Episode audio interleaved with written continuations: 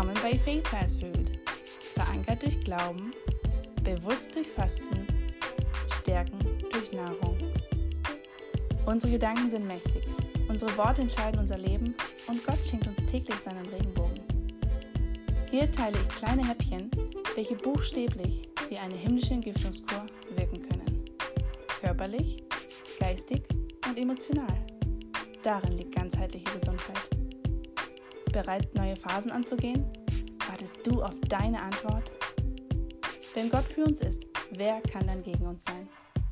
Egal in welchem Bereich unseres Lebens, sein Wort ist lebendig und jeder bekommt durch himmlische Führung seinen persönlichen Actionplan.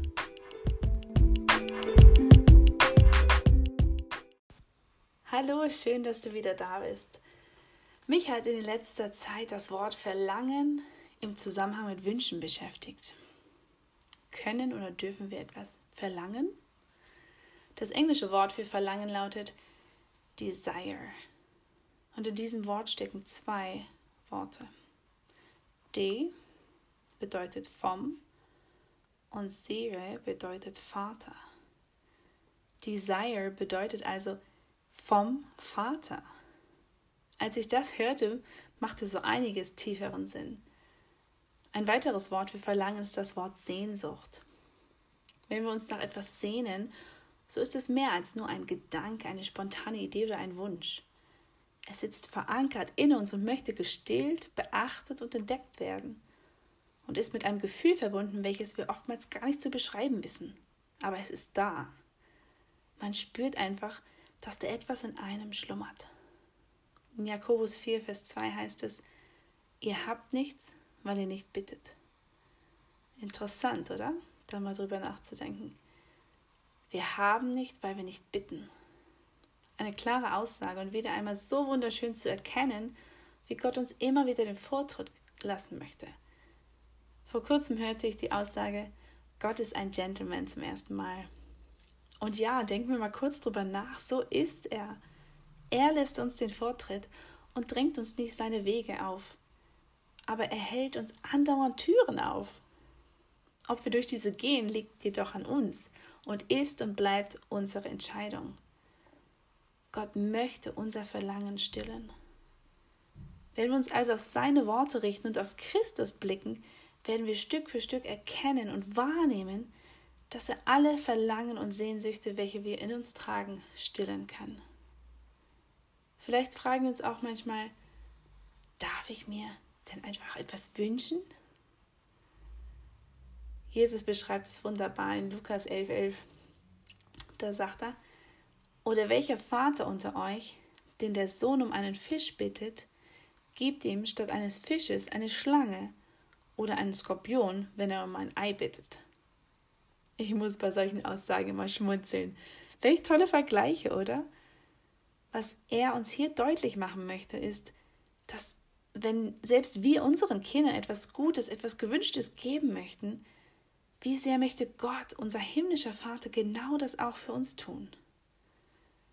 Was ist, wenn unsere Wünsche nicht, denn nicht zu Gottes Plan gehören, fragen wir uns vielleicht. Oder was ist überhaupt mein Plan? Wann weiß ich, wann ich überhaupt in meinem Plan lebe und den erfülle?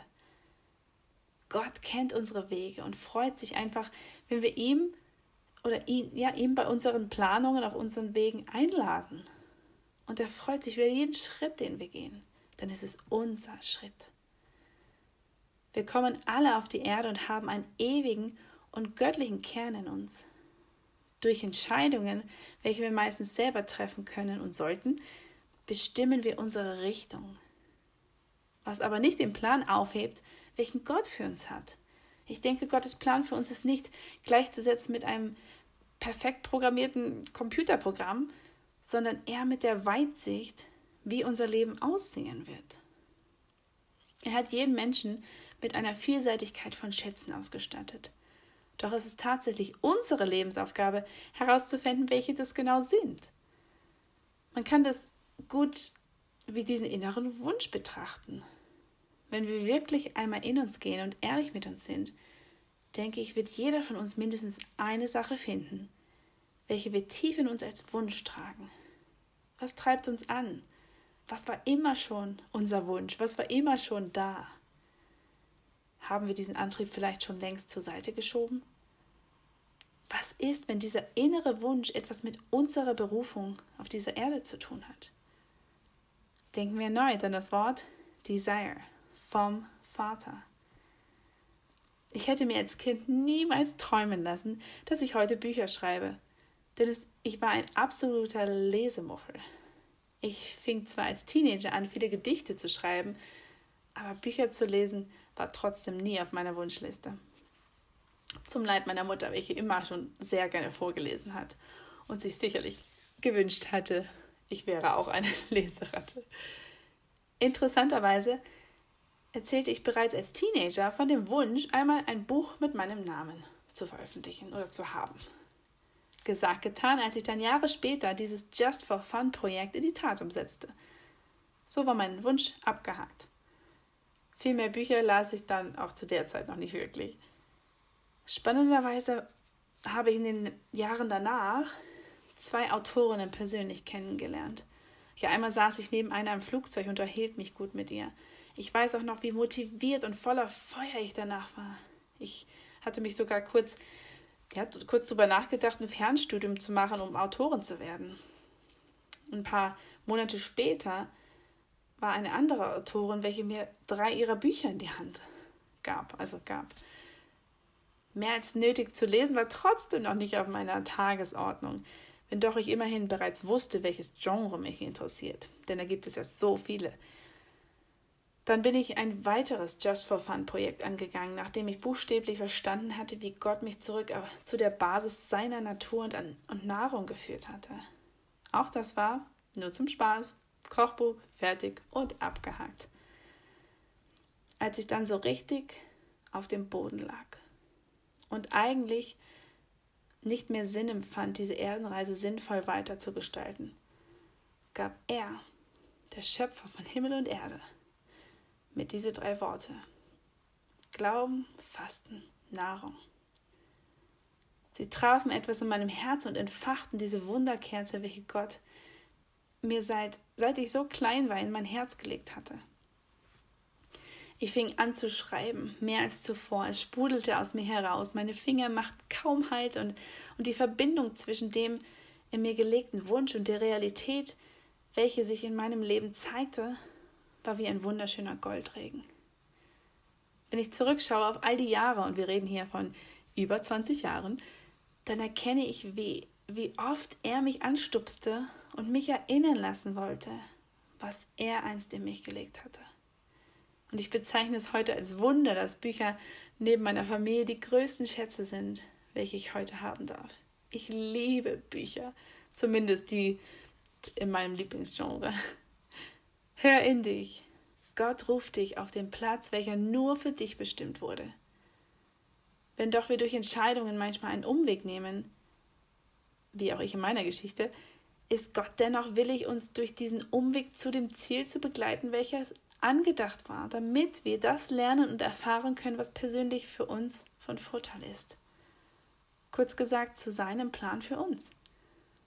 In Jeremia 29,11 sagt er: Denn ich, ich kenne die Gedanken, die ich für euch denke, Spruch des Herrn. Gedanken des Heils und nicht des Unheils. Denn ich will euch eine Zukunft und eine Hoffnung geben. Jesaja 55, 8.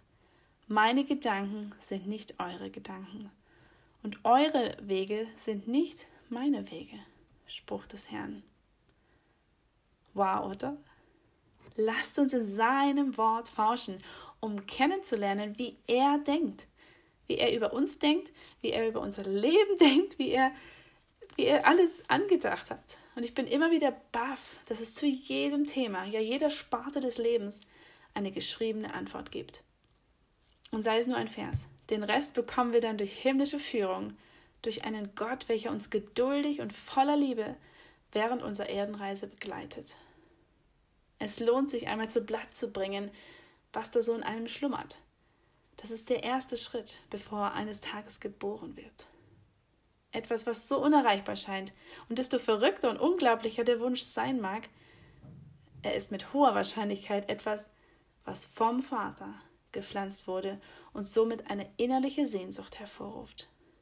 Nichts ist zu groß für unseren Gott. Und alles ist möglich dem, der da glaubt.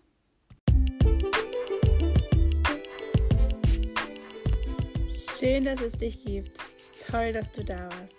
Bis bald.